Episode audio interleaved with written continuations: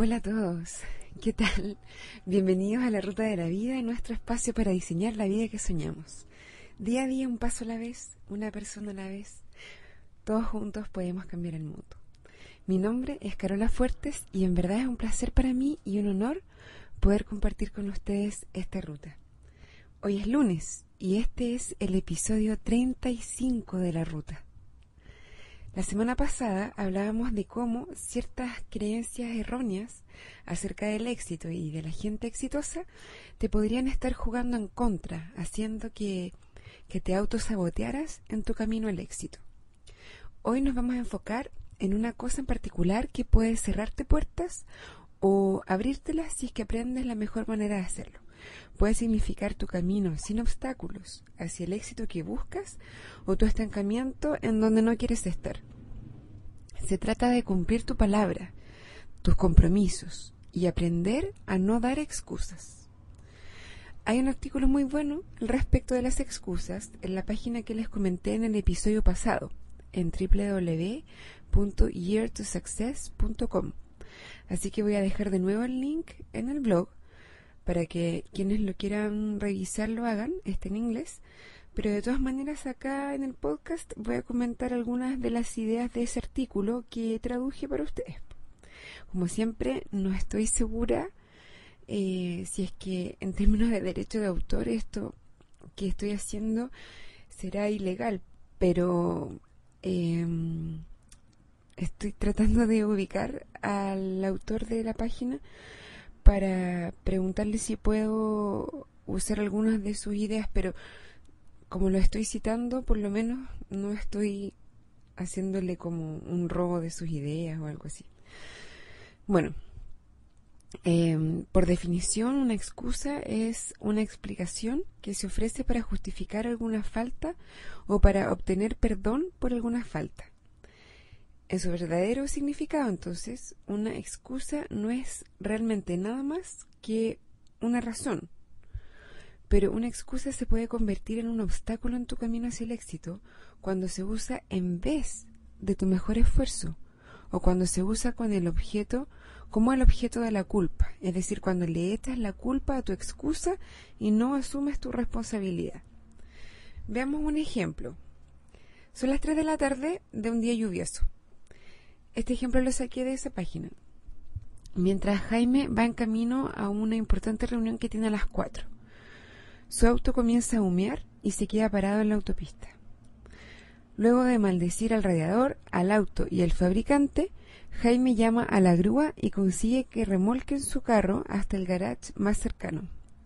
Luego toma un taxi para llegar a la reunión, pero llega a las 4.45, 15 minutos antes de que la reunión terminara. Cuando le preguntan por qué llegó tan tarde, él comienza a culpar a su coche por descomponerse, a la grúa por llegar tarde, al garage por solicitarle que llenara demasiados papeles y al taxi por haberlo llevado por el camino más largo. Después de que Jaime hubo terminado su lastimera historia, su jefe le responde Pobre, ¿quieres un pañuelito para secarte las lágrimas? No es necesario decirlo, pero el nombre de Jaime no va a aparecer considerado para ningún ascenso en el corto o mediano plazo. Jaime, al igual que la mayoría de la gente, pensó que el hecho de que su auto se descompusiera estaba absolutamente fuera de su control y que de seguro era una buena excusa para justificar su llegada tarde a la reunión.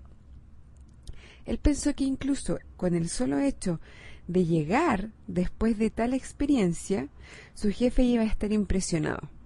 Hizo lo que la mayoría de la gente normal hubiese hecho en la misma situación. Pero recuerda que una persona exitosa no es normal. Él o ella es parte de ese 2% de la población que deja impresionados al resto. Ahora, en la misma situación, un Jaime exitoso sabrá que ninguna excusa es una buena excusa y que la mejor excusa es la que nunca se da. Con esto en mente, además de llamar a la grúa, Jaime llama a su hermana, a quien persuade de llevarle su auto al garaje donde está y quedarse esperando que reparen su auto, mientras él toma el auto de su hermana para ir a la reunión a la que llega justo a tiempo. A veces, a pesar de tus mejores esfuerzos, en ocasiones te van a pedir una explicación o una excusa para explicar una falta que hayas cometido. En otro escenario, el Jaime exitoso, a pesar de su mejor esfuerzo, igual se pierde los primeros 45 minutos de la reunión. Cuando su jefe le pregunta por qué llegó tarde, él responde, problema con el carro. La próxima vez que escuche a mi coche hacer sonidos extraños, lo voy a llevar al, mecánico para que lo revisen de inmediato y no voy a dejar que se descomponga en el momento menos indicado. Te pido disculpas de verdad, no va a volver a suceder. El jefe le contesta, bueno, tu auto se echó a perder, no hay nada que pudieras hacer al respecto. No te preocupes, a todos nos puede pasar. Fíjate cómo en este último escenario, a pesar de haber llegado tarde, Jaime asume la responsabilidad de faltar a la reunión y no le echa la culpa a alguien o a algo más. Tampoco se revuelca en la culpa ni se tortura por su error. Jaime se da cuenta de que cometió un error al, tomar, al no tomar las medidas necesarias para mantener su vehículo en buenas condiciones y se perdonó a sí mismo. En el caso de Jaime, él falta un compromiso de su trabajo, que podría considerarse como un compromiso impuesto externamente. Pero hay veces en que uno mismo se compromete a algo, sin que sea obligación hacerlo. Pueden ser cosas pequeñas, como por ejemplo te llamo por teléfono el sábado para ver si salimos a comer en la noche. A más tardar a las once te aviso si voy o no. La próxima semana te pago lo que te debo. El viernes te devuelvo el libro que me prestaste. O, no sé, cosas así. ¿Cuántas veces te ha pasado que no llamas el sábado? Que no avisas antes de las once? que no pagas lo que debías a la semana siguiente, ni devuelves el libro el viernes. Es muy importante para generar lazos de confianza que seas capaz de cumplir tu palabra, incluso en las cosas más pequeñas. Que los demás sepan que pueden confiar en ti, que pueden contar contigo, que cumples.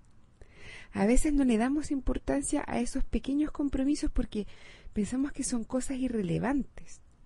Pero aunque no nos demos cuenta, el cumplir o no cumplir hasta los más pequeños compromisos va modelando tu identidad frente a los demás y la calidad de tus relaciones. Piensa en esto. ¿Quieres ser visto como alguien confiable? Usa esto a tu favor y comprométete espontáneamente en pequeñas cosas y cúmplelas. Ahora, puede ocurrir que en ocasiones realmente no puedas cumplir tu compromiso es algo que pasa, tampoco somos superhéroes. Pero es importante dar las explicaciones correspondientes, dar la cara y fijar un nuevo compromiso. No hacerse loco y omitir esa conversación. Por ejemplo, por favor, discúlpame, pero sabes que tuve un inconveniente y no te voy a poder pagar esta semana. ¿Puedo pagarte la próxima? ¿O puedo devolverte el libro el sábado en lugar del viernes? es importante hacerle frente a los compromisos. Una vez que uno los hace, no los puede dejar votados. Si es que no los puedes cumplir por alguna razón de fuerza mayor, el ideal es cumplirlos. Pero si por alguna razón de fuerza mayor no puedes, generas mucha más confianza dando una explicación a priori que haciéndote el loco y llegando con el libro una semana más tarde sin haber dicho nada aun cuando no estés cumpliendo el compromiso, si das la cara y das una explicación en el momento oportuno, generas mucha más confianza. Para vivir la vida que soñamos es importante cuidar las relaciones con los demás, generar confianza y demostrar respeto para poder recibir confianza y recibir respeto. Y para eso es fundamental cumplir tu palabra y tus compromisos. La próxima vez que te pidan una excusa por algo, piensa en la otra persona y ahórrale los detalles que solamente son importantes para ti. Mejor aún si es que puedes usar tu creatividad para evitar la necesidad de tener que dar excusas. Y vas a darte cuenta de que la gente te trata con el respeto que te mereces. Bueno, llegó la hora de despedirme por hoy. Te recuerdo el mail, la ruta de la vida y el blog la ruta de la vida podcast.blogspot.com. Hasta el jueves, cumple tu palabra, cumple tus compromisos y buen